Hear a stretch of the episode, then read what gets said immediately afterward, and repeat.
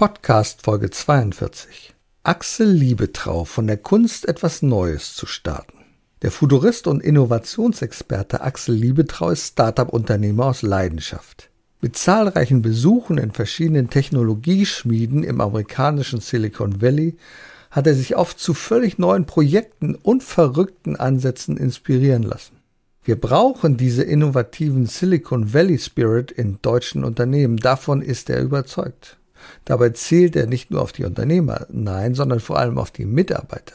Ein Projekt größer denken, nach maximalen Ergebnissen streben, Dinge immer wieder hinterfragen und Ergebnisse verbessern. Das ist sein Lösungsansatz. Mitarbeiter und Projektteams für Neues zu begeistern, ist eine Kunst, aber keine Geheimwissenschaft.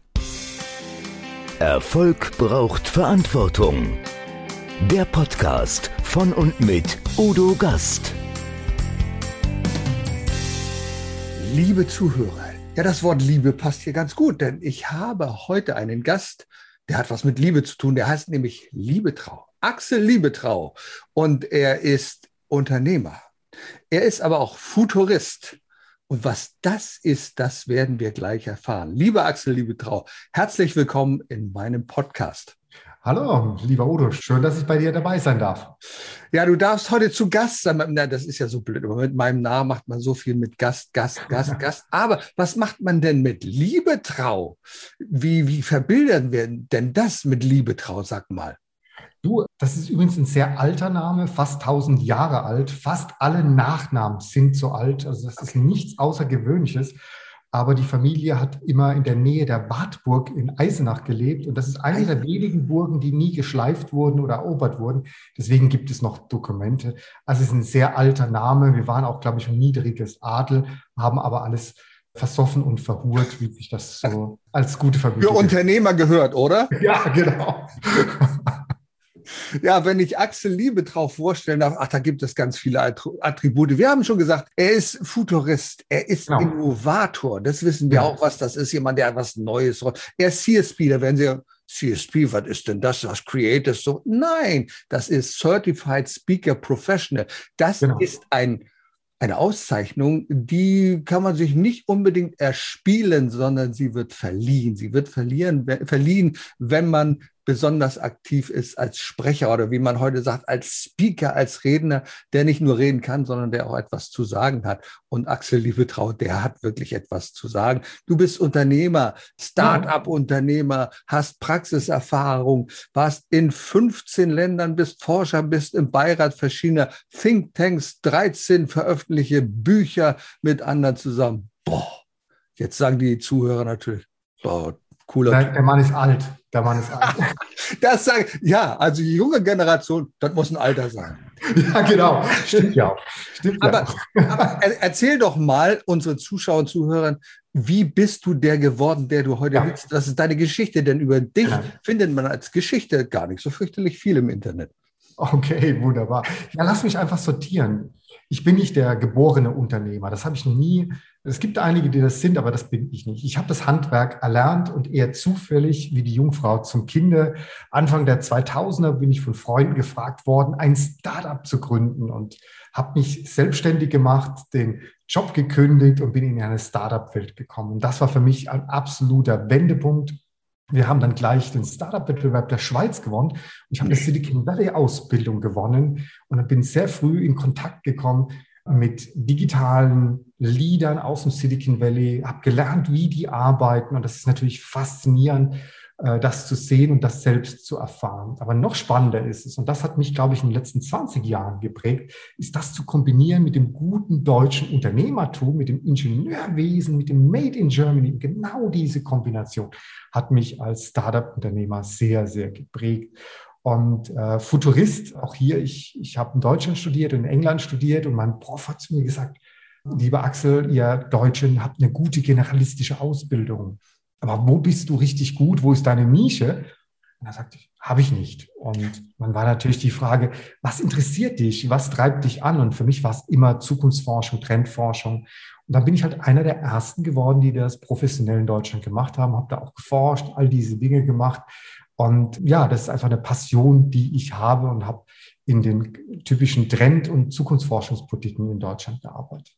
Das ist ja das Spannende, da haben wir ja Parallelen, denn ich weigere mich auch, Spezialist zu sein. Es gibt natürlich Experten, die haben sich auf ein Gebiet konzentriert und es gibt die Generalisten. Also mein Studium ja. der Wirtschafts- und Sozialwissenschaften war wirklich ein Generalistenstudium. Denn gerade in kleinen mittelständischen Unternehmen oder in ja. Familienunternehmen, da braucht man die Generalisten. Ja. Da braucht man nicht diejenigen, die sich nur in Marketing auskennen, nur in Verkauf, nur in Produktion. Nein, es braucht diejenigen, die ein umfangreiches mit, äh, Wissen haben. Und für die anderen gibt es ja Spezialisten. Ähm, du warst nicht nur einmal in Silicon Valley, oder warst du, warst du mehrmals in Silicon Valley? Ich war noch nicht so viel im Silicon Valley, ich war nur ein einziges Mal dort, aber du musst nicht dorthin gehen und, und dort drei Monate als Baristo arbeiten wie manche und dann sich als Spezialist für das Silicon Valley auskennen. Nein, ich war halt sehr früh dort. Also es ist schon bei mir Anfang der 2000er gewesen, war eine andere Zeit, war auch eine Zeit, als die, die Großen, die jetzt da sind, es noch gar nicht gab. Also das ist, ich bin sicherlich ein bisschen der Dinosaurier in den Parts, aber die Kombination ist, dass du dass du gerade die, die, die Mix zwischen digitalem und klassischem Ingenieurkunst zusammenbringst. Also das, was ich eben schon gesagt habe. Also diese, dieses draus Lernen von anderen, das Zusammenbringen. Ich bin unheimlich gerne zum Beispiel in Südtirol. Und in Südtirol hast du die österreichische Küche du hast die italienische Küche. Die Kombination, die macht es aus. Und da bin ich auch ganz verrückt danach, die, die, die neuen Themen herauszufiltern, sehr frühzeitig zu erkennen. Wir reden über solche Technologien wie zum Beispiel Blockchain. Ich war einer der ersten, der über Blockchain Technology publiziert hat. Ich bin kein Experte darin, also ich bin nicht tief drin, sondern jemand, der Trendscouting macht und frühzeitig neue Ideen, Themen und Technologien entdeckt. Das ist so meine Passion. Du hast ja gesagt, Silicon Valley, das ist auch viel Marketing, wischi, wischi, shishi, shishi. Aber du hast, glaube ich, mal zum Ausdruck gebracht, das Mindset von Silicon Valley. Das Mindset ist genau das, was vielleicht der deutsche oder wir deutsche Unternehmer brauchen. Ist das ja. richtig? Da bin, ich, da bin ich dabei und das unterstreiche ich zweimal. Aber ich sage auch, wir haben ganz viel gelernt in den letzten Jahren. Also zum Beispiel Umgang mit, äh, mit Ängsten, zu scheitern, mit Fehlern.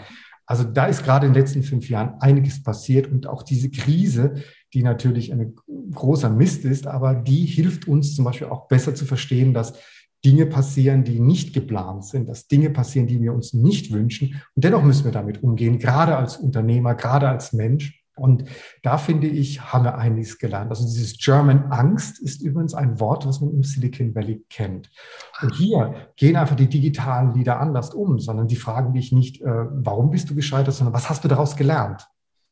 Und das ist eine spannende Frage. Und äh, scheitern heißt eigentlich ähm, ja, lernen und Neues mit dem neuen Elan anzugehen. Das finde ich sehr faszinierend. Das ist eine gute unternehmerische Einstellung. Das finde ich auch sehr spannend. Wir, lange hing uns ja dieser Begriff Made in Germany. Made in Germany, der war so mehr, so mehr in den 70er Jahren. Ja. Äh, inzwischen ist aus der Made in Germany vielleicht eher die Made in Germany genommen, weil wir ah. suchen, ja, das ist wirklich ah, so. Nein, nein, wir nein. suchen, wir suchen immer die Made in jedem Apfel, was ja. ist schlecht, was ist. Und gerade als Unternehmer stelle ich ja. das immer wieder fest. Es gibt den einen oder anderen, ja, man soll, nee, aber wir können doch nicht, weil.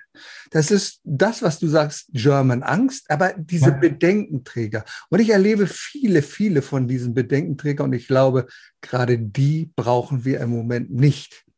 Was brauchen wir denn für die Zukunft nach deiner Ansicht? Was sind denn also die Im Englischen nutzt man ja das französische Wort Entrepreneur. Ja. Und Im weitesten Sinne heißt es an die Grenzen gehen, also Neues suchen. Und ich glaube, das ist das, das unternehmerische Denken.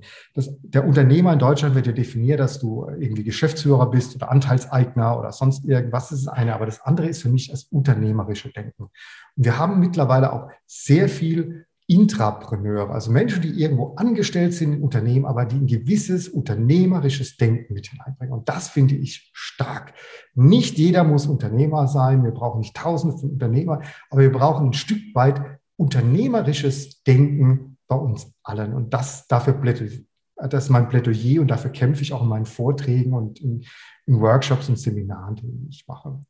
Na, das ist das, was ich auch beobachte zurzeit. Wir brauchen Mitarbeiter, die nicht nur zufrieden sind, ja. sondern die begeistert sind. Und ich glaube, ja. da hapert es noch bei deutschen Führungskräften. Du sprichst ja auch über ja. Führungskräfte, du sprichst über Anforderungen, die Anforderungen der Zukunft. Und genau darum geht es, glaube ich. Wir müssen unsere Mitarbeiter begeistern, damit die hinter dem Unternehmen stehen. Was brauchen denn deutsche Führungskräfte? Was erzählst du in deinen Vorträgen? Was brauchen denn deutsche Führungskräfte jetzt? Du hast eben gesagt, motivieren. Ja. Und das ist ganz, ganz interessant, wie man zum Beispiel auch im Silicon Valley mit Motivation mhm. sagt. Ja, du brauchst immer mal jemanden, der dir einen Push gibt, der dich inspiriert, der dich motiviert.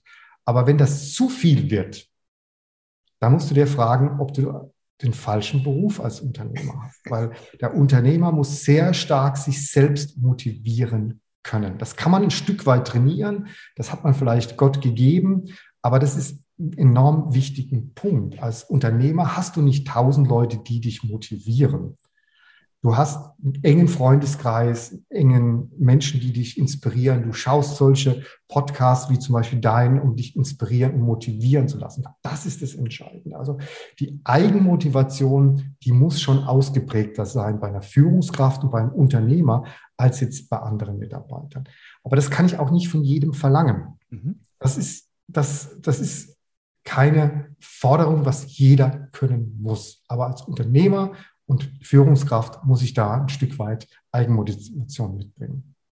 Wir reden sehr oft über unsere Kunden, die sind im Fokus bei uns, gerade bei deutschen Unternehmen. Wir müssen unsere Kunden ja. zufriedenstellen. Ich hatte neulich ein sehr, sehr interessantes Podcast-Interview mit Roman Becker. Roman Becker ist einer der Mitbegründer des Fanprinzips. Das Fanprinzip, mhm. wie mache ich meine Kunden zu Fans? Und das ja. Eigenartige war, ich musste etwas lernen, ich habe etwas gelernt. Das heißt nicht unbedingt, dass die Kunden nur begeistert sind und jubeln. Nein, Fans erwarten etwas ganz Bestimmtes.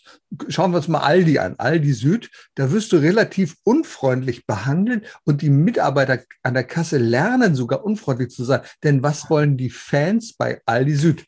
Die Fans bei Aldi Süd wollen nicht bejubelt werden und sagen, schön, dass sie da sind, wie zum Beispiel bei Starbucks und den Namen noch drauf. Nein, die wollen einfach schnell bedient werden. Genau. Die wollen möglichst schnell raus.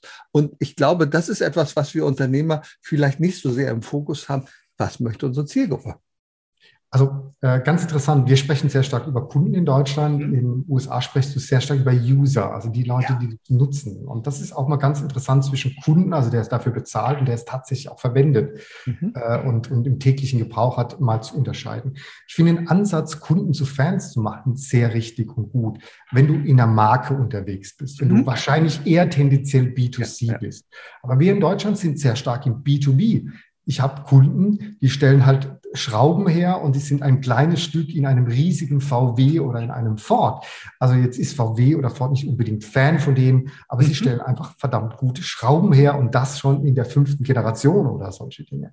Also da muss man, glaube ich, unterscheiden. Fans, Kunden zu Fans im P2C und im Markenbereich absolut äh, unterstreiche ich das, aber im B2B musst du einfach eine gute Qualität zu fairen Preisen liefern und verstehen, was dein Kunde wirklich will, um deinen Kunden stark zu machen, also um VW stark zu machen bei ihren Kunden als Top-Automobilmarke zu Ich finde den User-Ansatz so spannend. Das ist eine, ja. für mich eine neue Idee, weil User heißt, ich bin jemand, der etwas gebraucht, ein Produkt gebraucht. Und wenn ja. ich ein Produkt gebrauche, dann muss es so cool für mich sein, dass ich nicht erst Bedienungsanleitung lesen muss, mich nicht erst informieren muss, sondern ich nehme das Ding in die Hand oder was auch immer und ich kann es gebrauchen. Und dieser Ansatz ist ja ein völlig anderer, als wenn ich unbedingt den Kunden in den Fokus stelle. Ich stelle als Unternehmer den Gebrauch, den einfachen Gebrauch in den Fokus. So wie ja. es damals Apple getan hat mit dem Ding. Wir erinnern an Steve Jobs. Was kannst du damit tun, wenn du das hier in der Hand hast? Da braucht dir keiner was erklären. Das ist eine spannende Geschichte. Ähm, ja. Du bist ja auch ein Querdenker. Äh, nun ist den Begriff, diesen Begriff darf ich heute gar nicht mehr sagen. Querdenker. Böse, böse, böse.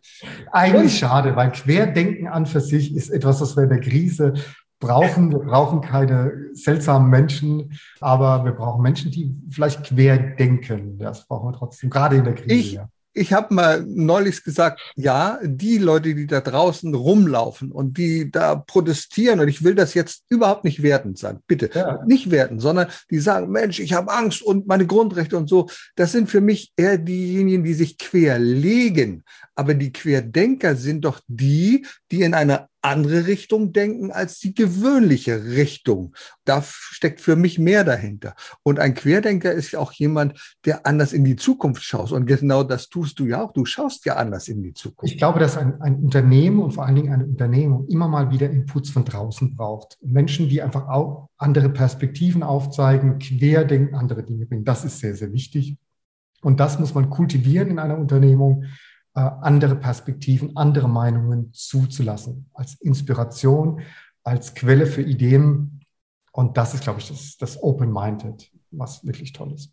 Wahrscheinlich ist es genau jetzt, genau jetzt wichtig, etwas Neues zu starten, an etwas anderes zu denken. Ich habe neulich einen ja. Vortrag gehalten, da ging es eben darum, dass die einen in den Abgrund schauen, die gucken nach unten und sagen, meine Güte, wie tief werde ich fallen und wie hart werde ich auftreten. Und dann gibt es ja. und dann gibt's die anderen, die schauen nach oben und die gucken, hm, wie sieht denn die neue Perspektive aus? Ja, wie ja. kann sie denn aussehen, wenn man etwas Neues startet? Wie kann man seine Mitarbeiter mitnehmen? Und was hat das mit Popcorn zu tun? Sag mal. Also erstmal zu diesem Abgrund schauen und nach oben schauen. Was mich persönlich sehr geprägt hat, war, dass ich Anfang meiner 20er eine Fallschirmspringer-Ausbildung gemacht habe und viele Jahre Fallschirm. Ich beneide dich. Das ist einer meiner Wünsche. Das möchte ich auch gerne nochmal. Machen wir ja. Tandemsprung? Dann nimmst du mich ja. mit, ne? Nein, Tandemmaster bin ich leider nicht ah, mehr. Schade, schade, schade. Ich würde es immer noch gerne machen. Mit Geburt unseres Sohnes habe ich auch aufgehört, Fallschirm zu springen. Ah. Das ist zehn Jahren. Ähm, was hat mich sehr geprägt, weil ich vorher auch eher der ängstliche Mensch war. Ich habe mal eine halbe Stunde gebraucht, vom Drei-Meter-Brett zu springen und, und viele Dinge und dann halt die Fallschirmspringer-Ausbildung. Und als Fallschirmspringer, und so denke ich heute immer noch, trainierst du sehr, sehr viel. Du hast Respekt und auch eine gewisse Angst vor der Höhe und vor dem Sprung. Und das ist sehr wichtig, weil sonst wirst du übermütig. Und wenn du mal schaust, wo wirklich Unfälle gerade auch passieren und Risiken passieren, sind es, wenn die Menschen unvorsichtig geworden sind. Also ich finde Angst per se etwas sehr, sehr Gutes. Und als Fallschirmspringer gehst du auch aktiv damit um. Aber wenn ich in ein Flugzeug steige, dann entscheide ich mich zu springen und dann schalte ich das aus und dann habe ich auch wirklich keine Angst mehr. Aber die Angst vorher zu haben und die Angst, die mich ich sag mal, vor Dummheiten beschützt, das ist eine gute. Aber sobald ich in die Aktion komme, sobald ich draußen sozusagen im Flugzeug bin, dann darf ich mich davon nicht mehr leiten lassen, sondern dann muss ich einfach springen und Spaß bei der Sache zu haben. Äh, die Art of the Start ist etwas, was ich sehr stark als Vortragstitel habe, als Seminar und so weiter, kommt sehr stark von Guy Kawasaki. Das ist eigentlich die Ikone aus dem Silicon Valley. Einer der ersten Mitarbeiter von Apple. Er hat das Marketing dort aufgebaut. Und er nennt es The Art of the Start, wie man etwas Neues startet. Und er hat sehr unorthodoxe Ansichten. Und die sind eigentlich ja prägend für das ganze Silicon Valley geworden. Und der Popcorn-Verkäufer, das muss ich jetzt wirklich auflösen und da erzähle ich immer sehr gerne die Geschichte aus dem eigenen Leben, wenn ich so mit Freunden, mit der Familie ins Kino gehe, hoffentlich, wenn mal wieder Corona rum ist, dann sage ich mir auf dem Weg dorthin, heute kein Popcorn, keine Süßigkeiten, ich bin fett genug. Und diesen Grundsatz habe ich noch zwei Minuten, bevor ich ins Kino hineingehe. Aber dann im Kino rieche ich Popcorn. Und ich sehe andere Menschen Popcorn essen. Und ich habe einen ausgeprägten Fressneid, was daran liegt, dass ich vielleicht vier Brüder habe. Und auf einmal habe ich Lust auf Popcorn. Und dann sagt irgendjemand noch, hol mir uns Popcorn. Und ich sage, ja. Und das ist, was ich als Unternehmer verstehen muss. Und das nennt man im Silicon Valley vom Popcorn-Verkäufer lernen. Die Menschen, die Mitarbeiter zum Beispiel, die kommen morgens nicht in den Betrieb und sagen, super, was machen wir, toll oder sonst irgendwas. Nein. Oder deine Kunden kommen nicht in deinen Laden stationär oder online und sagen, ja, was hast du denn für tolle Lösungen? Nein, du musst es machen wie der Popcorn-Verkäufer, der den Duft des Popcorns versprüht, der zeigt, wie andere Popcorn essen und dann entsteht die Lust. Und dann sagen die Leute, ich will Popcorn. Also die Mitarbeiter oder die Kunden ein Stück weit hungrig zu machen auf deine Lösung, auf deine Leistung, diesen Duft versprühen, das ist das Entscheidende. Ja, hungrig machen. Ich, guck mal, Hungrig machen ist zum Beispiel so etwas. Das habe ich von einem. Vegan Cookie. Ja, ja, ja, ja. Also da gibt es noch ganz viel mehr in, in dieser Box hier drin. Das habe ich nämlich von meinem lieben Kollegen Radiomoderator Volker Pietsch bekommen. Und ich fand das eine tolle Sache, denn auch darum geht es ja, hungrig zu machen, hungrig ja. zu machen, auch hungrig zu machen auf neue Produkte. Und ja. wir leben in jetzt im Moment in einer Zeit, in der wir die Leute wieder hungrig machen müssen, denn die Bühnen sind leer. Sie brauchen einen echten Mutmacher und erfahrenen Business Coach, der mithilft, Ihr Unternehmen sicher und wirksam nach vorne zu bringen? Und das auch in Krisenzeiten? Dann schreiben Sie jetzt an Udo Gast. Die Kontaktdaten finden Sie in den Show Notes. Es gibt keine Live-Veranstaltung. Wie hast du das jetzt empfunden? Wie war die? Wir sind ja schon seit einem Jahr im Lockdown und wir beide, wir haben uns persönlich getroffen in Namibia. Das nee, wir haben uns in Hamburg getroffen. Ach, in Hamburg getroffen, ganz genau. In, in Hamburg, ja, richtig. So, und jetzt ist diese Zeit, also über ein Jahr vorbei. Wie hast du es empfunden? Wie, wie, wie schlimm war es für dich? Was hast du daraus gemacht? Also ich hatte in diesem Jahr nicht viele große Veranstaltungen. Okay. Also ich hatte jetzt vor einem Monat eine mit 100 Leuten, im Sommer dann mal irgendein. Hygienik-Konzert in einer riesigen Halle mit 400 Leuten. Und ich muss sagen, für mich war das kleinwegig wie Droge. Mhm. Also ich habe das wirklich vermisst. Ich habe es einfach für mich genossen. Und für mich, ich vermisse das. Ganz, ganz, ganz klar. Ich bin da schon eine gewisse Bühnengeilheit und das brauche ich.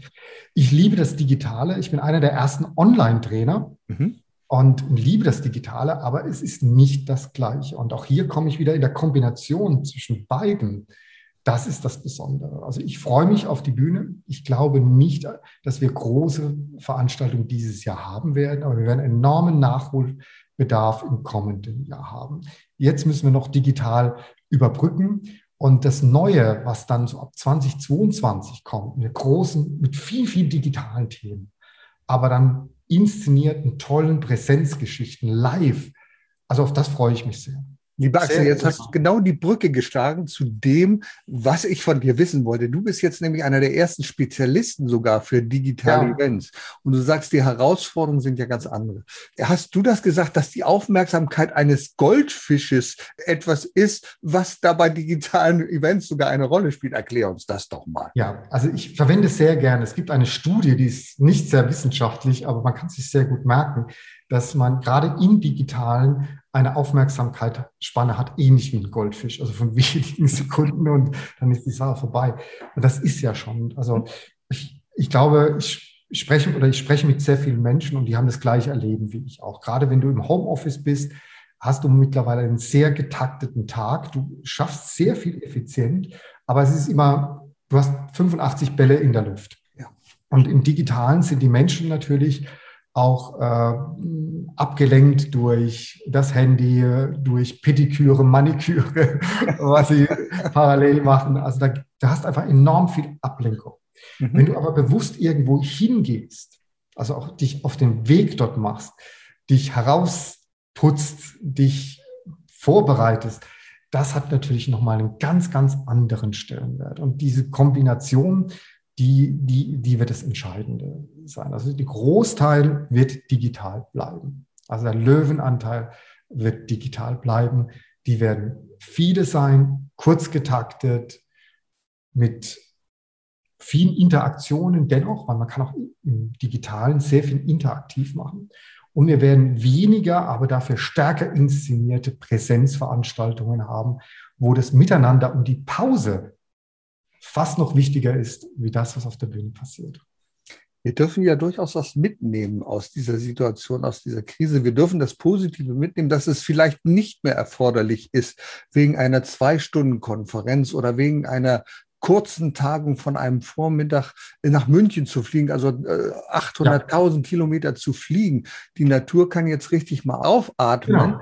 Und äh, wir stellen fest, okay, es gibt auch noch andere Möglichkeiten. Was wir natürlich vermissen, wir brauchen den persönlichen Kontakt. Wir sind ja soziale Wesen und deswegen Absolut. werden wir ohne diesen persönlichen Kontakt äh, nicht zurechtkommen. Ich bin überrascht, wie das alles funktioniert. Ich kann mich erinnern, eine Weihnachtsfeier der German Speakers Association, also der deutschen Sprechervereinigung, das war eine wunderbare Weihnachtsfeier. Wir haben digital Karneval gefeiert. Für mich undenkbar vor einigen Jahren gesagt. Ja, du bist doch Hamburger. Bildschirm, also Du bist doch ne? Hamburger, also da Ja, nee, nee, nee, nee, also ich kann das schon, also der Meiz, ich bin da gerne dabei und ich finde das gut, wenn man in der Satori-Säle sitzt und da vorne ganzen, der ganzen Löffeln da sitzen und dann erzählen, das finde ich schon gut, ne?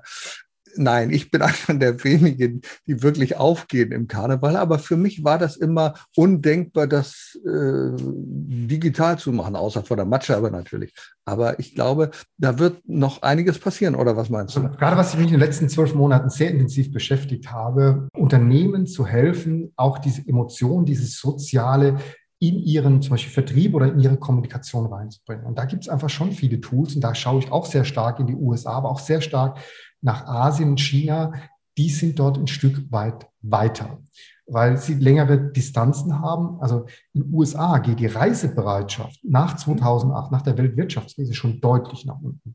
Ich meine, dort hast du natürlich nicht irgendwie Distanzen zwischen Hamburg und München, sondern da fliegst du mal ans andere Ende, an den anderen Atlantik oder was weiß ich. Das werden wir wirklich so nicht mehr haben. Aber es, die Kunst ist es, digital diese Emotion, das Persönliche, das Individuelle mit hineinzubringen. Und da gibt es mittlerweile doch schon sehr, sehr gute Ansätze, gute Tools, gute Möglichkeiten. Mhm. Bei vielen Unternehmen ist es ja auch so, sie verstehen es nicht, Herausforderungen anzunehmen. Du hast ein wunderbares Beispiel gebracht, das Corona-Bier. So, das ist auf einmal in Verruf geraten. Meine ja. Güte, Corona-Bier. Ja. Und ich persönlich, wenn ich Unternehmer gewesen wäre, hätte die gesagt, sagen, dann mache ich doch was draus. Dann ja, mache genau. ich doch was draus. Dann mache ich doch, dann ist jetzt das die Arznei, die hilft gegen Corona, zumindest ja. emotional. Ich ja. hätte es ja niemals zugelassen, sondern ich hätte ja diesen Zug genommen, wäre draufgesprungen, hätte was Absolut. draus gemacht. Absolut. Also ich habe äh, vom Jahr ein paar Sätze zu Corona gesagt, die würde ich heute nicht mehr wiederholen. Man muss vorsichtig Aber sein. Man muss vorsichtig sein. Weil du musst es aktiv aufnehmen. Ja. Aber zum Beispiel, das ist ein wunderschönes Beispiel Corona-Bier. Zwischen kurzfristigen Aktionen, da bin ich genauso wie, die, wie du, da hätte ich was draus gemacht und das marketingtechnisch genutzt, aber auch langfristig wirklich ins Abseits zu kommen. Die Absatzzahlen von Corona in den USA gehen deutlich zurück. Hauptgrund, weil es als mexikanisches Bier gesehen wird. Ah. Und die Amerikaner immer weniger mexikanische Produkte kaufen. Also das ist schon an sehr, wem das wohl liegt. An das wohl liegt. Ich meine, du hast auch. Äh, da gibt oh, es wahrscheinlich war das ein Trumpeltier, das dafür auch, gesorgt hat, dass es äh, so geworden ist. Auch. Also zum Beispiel Polen ist ein wunderschönes Land, wirklich toll, kenne ich zu wenig, aber polnisches Bier hat in Deutschland auch kaum eine Chance, einfach von der reinen Positionierung. Mhm. Und so hat es Corona langfristig wirklich ein Problem mit dem Mexikanischen in den USA. Und das wiederum zu drehen und aktiv aufzunehmen, das ist etwas mittel- und langfristiges, wo sie dran gehen müssen. Solche Rückschläge wie, wie mit Corona mhm. dann als Name, da muss ich einfach ganz, ganz schnell reagieren und muss, muss aktiv aufnehmen und versuchen, die Energie, die Gegenenergie in positive für mich Energie umzusetzen. Das wäre sicherlich machbar gewesen, indem man da irgendwelche PR-Aktionen gemacht hätte oder gesagt hat, das Bier fürs Homeoffice oder was weiß ich, keine Ahnung. Äh, Zum Beispiel, holen Sie sich Corona ins Haus, ohne genau. dabei krank zu werden, oder? Genau. Das genau. wäre doch eine Möglichkeit. Und da sehe ich, ich meine, die Beispiele kennen wir ja, dass ganz viele Winzer zum Beispiel jetzt Weintastings zu Hause gemacht mhm. haben. Also das finde ich faszinierend, wie, wie, wie Unternehmer da ganz schnell eine Idee hatten und das umgesetzt haben. Das ist eine Brücke, das kannst du nicht dauerhaft machen. Das haben wir jetzt alle drei, vier Mal gemacht. Das haben wir auch keinen Bock mehr drauf. Aber die das als erstes aufgenommen haben, die haben einfach Kreativität gezeigt und, und sind rangegangen. Und, und gerade zum Beispiel, ich bin ja aus einer Weinregion hier in der Kurpfalz. Die Winzer als Beispiel, denen ist großes Geschäft abgebrochen in den Vinotheken, denen sind die Veranstaltungen abgebrochen. Aber die, die Weinkeller in der Pfalz sind leer, weil die Leute jetzt zu Hause den Wein trinken und vielleicht sogar noch mehr Wein trinken, als sie unterwegs wären und vielleicht am nächsten Tag irgendwo hinfahren mussten. Ich glaube, die erfolgreichsten Unternehmen sind die, die es schaffen, aus ihrem Produkt heraus eine kleine eigene Welt zu schaffen. In 2019 hast du mal einen Vortrag gehalten, da ging es um die digitale Blase. Und ja. ja, ja. Und ich weiß noch ganz genau, du hast von Kinkaichi gesprochen. Kennt kein Mensch hier bei uns. Genau. Aber erzähl uns mal, worum geht es da in dieser digitalen Blase? Genau. Also gerade ins, äh, in Asien sind die Menschen so tief in bestimmten Apps, Plattformen gefangen, dass sie außerhalb von dem nichts mehr mitbekommen. Kinkaishi ist eine Plattform für junge Eltern und organisiert im Prinzip das komplette Leben rund um die Schwangerschaft und die ersten frühen Jahre des Kindes. Und das erledigt dir einfach alles. Das erledigt dir einfach alles. Und die Leute schauen dann gar nicht mehr außen rum, auch wenn sie ein neues Produkt oder Dienstleistung mal kaufen, mhm. dann schauen die sich gar nicht mehr um, sondern es wird alles in dieser Plattform abgewickelt. Also Amazon hat so eine ähnliche Situation in Deutschland, noch nicht so ausgeprägt, aber auch sehr ähnlich. Ich gebe zu, für kleine Dinge des täglichen Lebens gucke ich schnell bei Amazon und bestelle das. Mhm. Und durch den Lockdown ist das ja noch stärker geworden. Das heißt, Dinge, die du vielleicht früher gekauft hast, also wenn jetzt Menschen die letzten zwölf Monate ihre Schuhe online gekauft haben, warum sollten sie, wenn der Lockdown rum ist, wieder in den Laden gehen und Schuhe kaufen? Das musst du erstmal wieder erlernen und den Menschen näher bringen. Mhm. Und diese digitale Blase, die wir gerade in, in sehr digitalen Ländern wie in China oder Südostasien, USA haben, die haben wir jetzt verstärkt beschleunigt auch in Deutschland bekommen. Die Menschen leben in einer digitalen Blase. Du musst im Prinzip nicht mehr außer Haus gehen, um Dinge des täglichen Lebens irgendwie zu, zu, zu schaffen. Für manche ist es vielleicht ein Segen, aber die meisten, ja, ja, ist doch ein, ein, eine, eine sehr, sehr starke Einschränkung. Ich erlebe ja viele Unternehmer, die sich wirklich Sorgen machen um ihr Geschäft. Absolut. Was denen oft fehlt, ist, sagen wir mal, die Vision, Innovation, sagst du, ist ja ein Muskel, den muss man trainieren. Man kann ja. nicht einfach sagen, so, jetzt bin ich mal kreativ, jetzt bin ich innovativ, sondern man muss das lernen. Früher kannten wir das, wenn wir so Spiele gespielt haben, Spiel des Lebens, wer wird Millionär und ähnliche andere Gesellschaftsspiele, da mussten wir das hier oben noch so richtig einsetzen und das kann man ja trainieren. Ich hatte neulich einen wunderbaren Talk mit Dr. Boris Nikolai Konrad, der hat so ein bisschen erklärt, was es heißt, diesen Muskel da um zu trainieren und das ist mit Innovation ähnlich. Das müssen wir einfach tun. Und es gibt so viele Baustellen. Es gibt so viele Baustellen. Du hast zum Beispiel eine Baustelle genannt, Klimawandel. Auch da gibt es Herausforderungen. In, wir glauben immer, verbieten, verbieten, verbieten. Du gehst einen anderen Weg. Du sagst, na lass doch mal in Richtung Innovation gehen. Ja. Was meinst du damit? Lass mich noch mal zu dem Wort Vision was Gerne. sagen. Also ich glaube, vor einem Jahr hätte ich das, was du sagst, auch, auch hier zweimal unterstrichen in dieser Vision haben. Mhm. Aber wir haben das erste Mal gerade bei Unternehmern und als Mensch und gerade bei den kleineren Unternehmern die Situation, dass sie auch privat im Persönlichen angegriffen worden sind, mhm. Existenzängste haben. Jeder hat jemand in der Familie, der Risikopatient oder andere Dinge ist. Es ist eine ganz andere Situation. Also, dass du nicht nur, ich sag mal, Ängste um dein Unternehmen und Zukunft deines Unternehmens, sondern auch für dich als Mensch und als Familie hast. Und das ist einfach eine andere Situation. Und das ist neu für Unternehmer, sozusagen die unternehmerische Welt, die private und familiäre Welt. Wenn du da doppelt Ängste hast und doppelt Baustellen hast, das kostet dich einfach Kraft. Das soll keine Entschuldigung sein, aber ein ganz großes Verständnis, dass viele Menschen momentan nicht wissen, wie es weitergeht. Und deswegen brauchen wir jetzt auch gerade eine starke Regierung, intelligente Lösungen, und wir brauchen wirklich auch mal Menschen, die aufzeigen können, was kommt da dahinter. Also das würde ich einfach mal wirklich deutlich sagen, wie diese Herausforderung, die wir gerade als Unternehmer hatten, auch im Privaten, das war so vielleicht nach dem Krieg oder sonst irgendwie mal, mal da. Aber das war in den letzten 30, 40 Jahren nicht da. Umso wichtiger jetzt wieder Leitlinien, Leitsterne, Leuchttürme zu haben, die uns einen Weg aufzeigen können. Und ich glaube, das ist auch eine ganz große Aufgabe von Speakern momentan, digital und später wieder auf der Bühne zu inspirieren, das aufzuzeigen, was ist da möglich. Ohne zu sagen, du bist so dumm, du fällt dir, fällt dir nichts dazu ein, sondern wirklich die Situation der Unternehmer auch im Privaten zu verstehen. Wunderschöner Sprung zu diesem Punkt mit Nachhaltigkeit. Also ich bin jemand, der äh, nicht grün wählt, aber schon immer sehr grüne Ansichten hat und sehr ökologische Ansätze hat. Und das passt mit Unternehmertum sehr, sehr gut zusammen. Also das eine sind Verbote mhm. und das andere sind Anreizsysteme. Ihre spannend fand ich, ich bin ja, lebe ja in Baden-Württemberg und die Grünen haben sich jetzt entschieden, die Koalition mit der CDU weiterzuführen. Und die Begründung, die kam in den Nachrichten, irre spannend, weil sie mit dem CDU das Verzicht und Einschränkungsgebote besser umsetzen können als mit der SPD oder mit den Liberalen. Und die Liberalen wollen ja nur Anreize. Und ich dachte, Hammer. Ja, natürlich sind Verbote auch irgendwo notwendig, aber das muss doch der letzte, letzte Entscheidung sein. Lass uns doch mal wirklich mit Anreizen und mit neuen Technologien, mit Innovationen schauen, was machbar, was denkbar ist, was gestaltbar ist. Nicht nur in der Nachhaltigkeit, sondern in vielen anderen Dingen. Und wenn wir dann merken, wir schaffen es nicht, dann können wir immer noch über Verbote und über andere Themen reden. Aber dass wir, das ist vielleicht ein bisschen deutsch. Zuerst erst das Verbot, erst Verbot und nicht dran zu denken, wie könnten wir es einfach gestalten.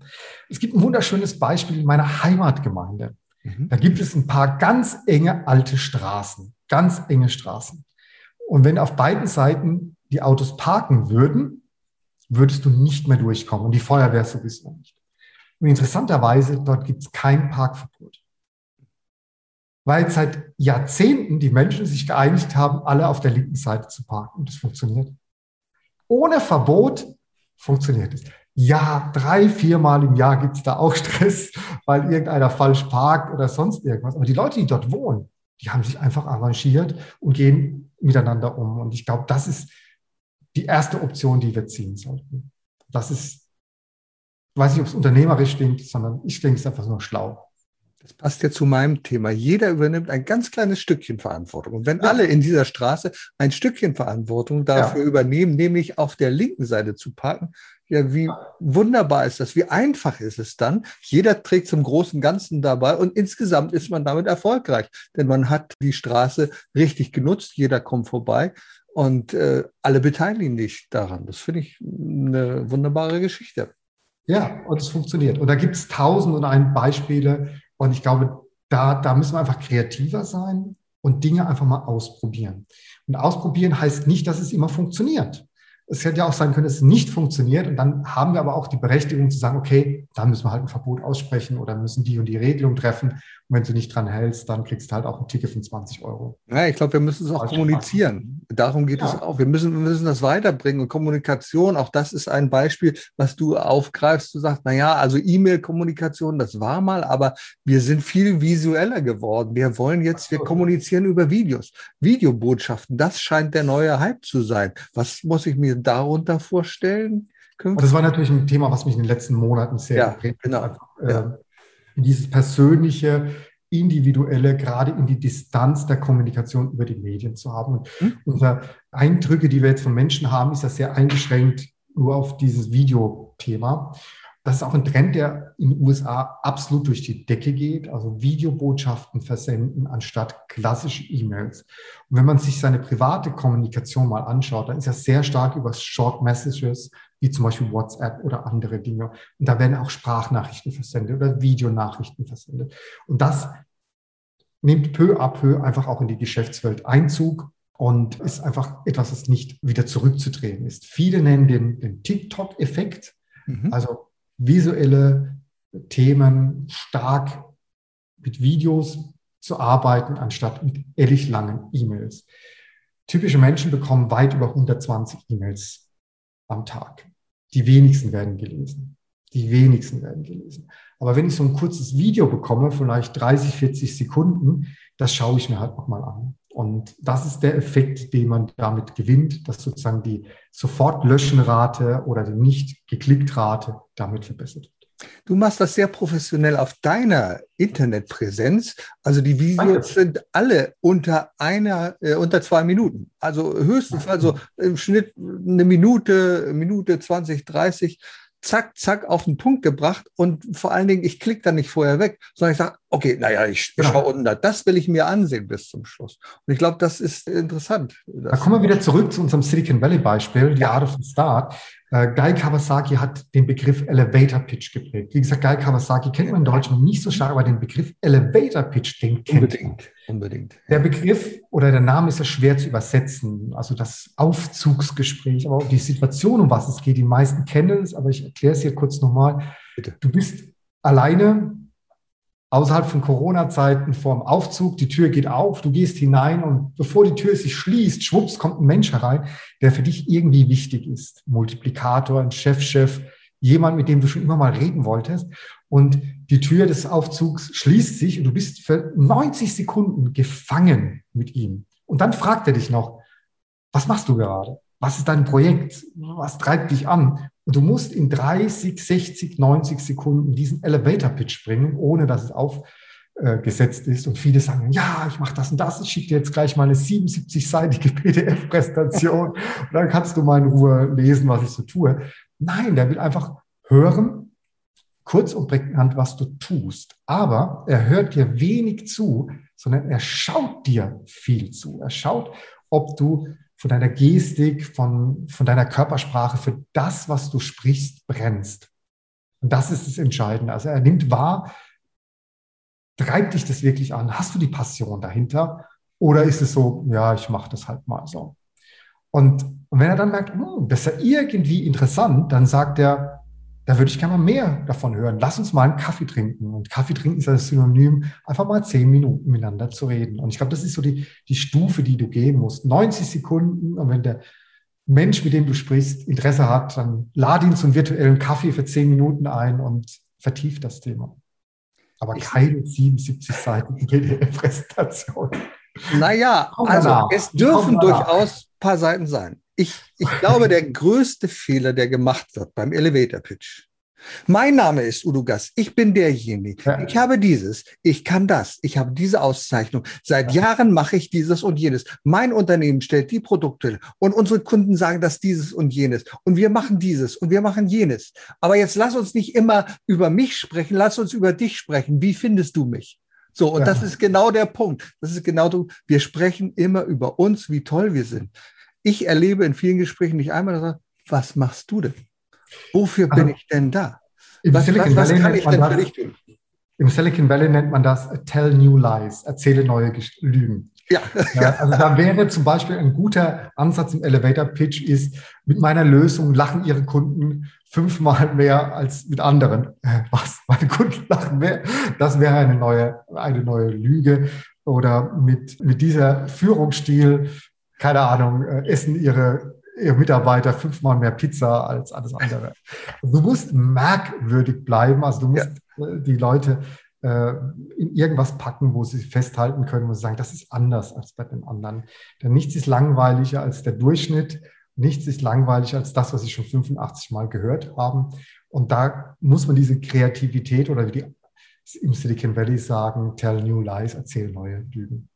Mein Ansatz ist immer, zunächst mal eine Beziehung aufzubauen. Denn mhm. keiner will wissen, was ich tue, wenn ich nicht schon eine Emotionalität geschaffen habe. Wenn ich an einem Autohaus vorbeigehe und sehe einen Sportwagen und der erfreut mein Herz, dann hat der schon kommuniziert mit mir. Dann ist es eine ganz andere Basis. Ich gehe ins Geschäft rein. Der Verkäufer braucht gar nicht mehr viel tun, wenn der mich beobachtet sieht. Ich gucke nur auf diesen Sportwagen, dann weiß er, hier ist schon eine Basis geschaffen aber ich muss erstmal diese Basis schaffen. Im B2C oder im Markenbereich bin ich voll und ganz bei dir. Wir haben vorhin ja schon mal über B2B gesprochen. Wenn ich einfach Schrauben verkaufe, die halt eins von 30.000 Elementen in einem Auto bin, dann ist es sehr schwieriger, eine Emotion aufzubauen. Aber ich kann ja da auch viele andere Themen spielen, wie Qualität, verlässlicher Partner, gerade in der Krise verlässlicher Partner zu sein und in seinen Produkten einfach gut zu sein. Und das, das das ist etwas, was uns Deutschen oder ich sag mal im deutschsprachigen Raum mehr nachspielt, dass wir einfach gute Produkte haben. Und das ist etwas, wo wir aufbauen können. Bin bei dir Emotionen, aber ja. gute Produkte. Ja, ganz genau, gute Produkte. Wenn ich jetzt den, so, zum Schluss mal den, das Bild des Fahrstuhls nochmal aufgreife. Das Bild des ja. Fahrstuhls ist ja immer, wir fahren nach oben. Ja. Wir fahren nach oben, möglicherweise ins Ungewisse, denn wir wissen gar nicht, was in der letzten Etage da ist. Da würden wir gerne hin, weil wir denken, die Aussicht hier ist so cool. Was ist denn deine Zukunftsvision, dein Fahrstuhl nach oben? Was hast du dir noch geschrieben äh, auf die Fahne an Zielen, an Visionen, die du gerne mit uns teilen möchtest? Was treibt dich an in der nächsten Zeit? Also es gibt ein wunderschönes Video, was ich empfehle von Jack Ma, dem Gründer von Alibaba, das so ein bisschen aufzeigt, Karrieretipps, je nachdem, wie alt du bist. Also immer in Dekaden, 20 bis 30, 30 bis 40. Und ich bin jetzt in der Neu-50er, ich bin gerade 50 geworden. Und da sagt er, und das unterstreiche ich für mich, ist das, was du gelernt hast, was du erfahren hast, die Erfahrung weiterzugeben. Also jetzt gar nicht mehr noch größer, höher, schneller oder sonst irgendwas, sondern das, was du erreicht hast, an jüngere Generationen weiterzugeben. Also ich bin auch ein bisschen ruhiger geworden, aber die, die Lust mit, mit jungen Menschen oder mit, mit jüngeren Menschen zu arbeiten und die Erfahrung weiterzugeben, ohne zu sagen, genauso musst du es machen, sondern nimm das einfach mal als Inspiration, nimm das mal als, als Anstoß und lass uns zusammen da Dinge finden, die, die dir persönlich helfen. Also weitergeben von dem, was ich so die letzten 30 Jahre einfach gemacht habe. Das ist ein kleines, aber sehr schönes Ziel.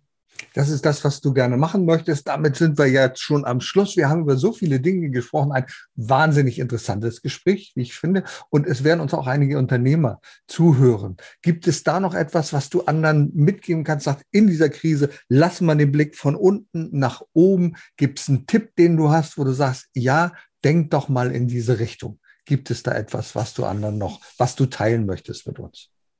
Also, äh, ich werde immer nach den Tipps gefragt. Ja. Und da habe ich natürlich immer ein Petto und, und ah, Ich ahnte es. Aber ich, ich mag nicht die Leute, die immer nur Tipps geben. Mhm. Mach es anders. Als Unternehmer, Dann mach es anders. Jetzt mache ich was mal ganz, was ganz Verrücktes sagt. Als Unternehmer, lass dir Tipps geben. Mhm. Das ist mein Tipp. Richtig. Lass dir Tipps geben. Lass dich inspirieren. Lass dich offen. Treff deine Entscheidungen. Sprech mit Menschen, aber treff deine Entscheidungen und such dir zwei, drei gute Freunde. Und wenn die zu dir sagen, dass du falsch unterwegs bist, dann stoppe, schau dir es genau an. Und ansonsten lauf weiter, geh deinen Weg, egal was die anderen sagen. Deine zwei, drei Freunde, die sind dein Indikator. Wenn die Stopp sagen, dann stoppst du. Ansonsten keep on going, geh deinen Weg und lass dir Tipps geben. Google einfach nach Axel Liebetrau. Ich glaube, wenn man deinen Namen googelt, kommt man genau auf die Seite, dann kommt man mit dir in Kontakt. Mit Udo Gast ist es genauso. Gib das einfach bei Dr. Google ein und dann findest du zwei wunderbare Freunde, die dich auch als Unternehmer begleiten können. Ich danke dir sehr. Ciao, tschüss. tschüss. Erfolg braucht Verantwortung. Der Podcast von und mit Udo Gast.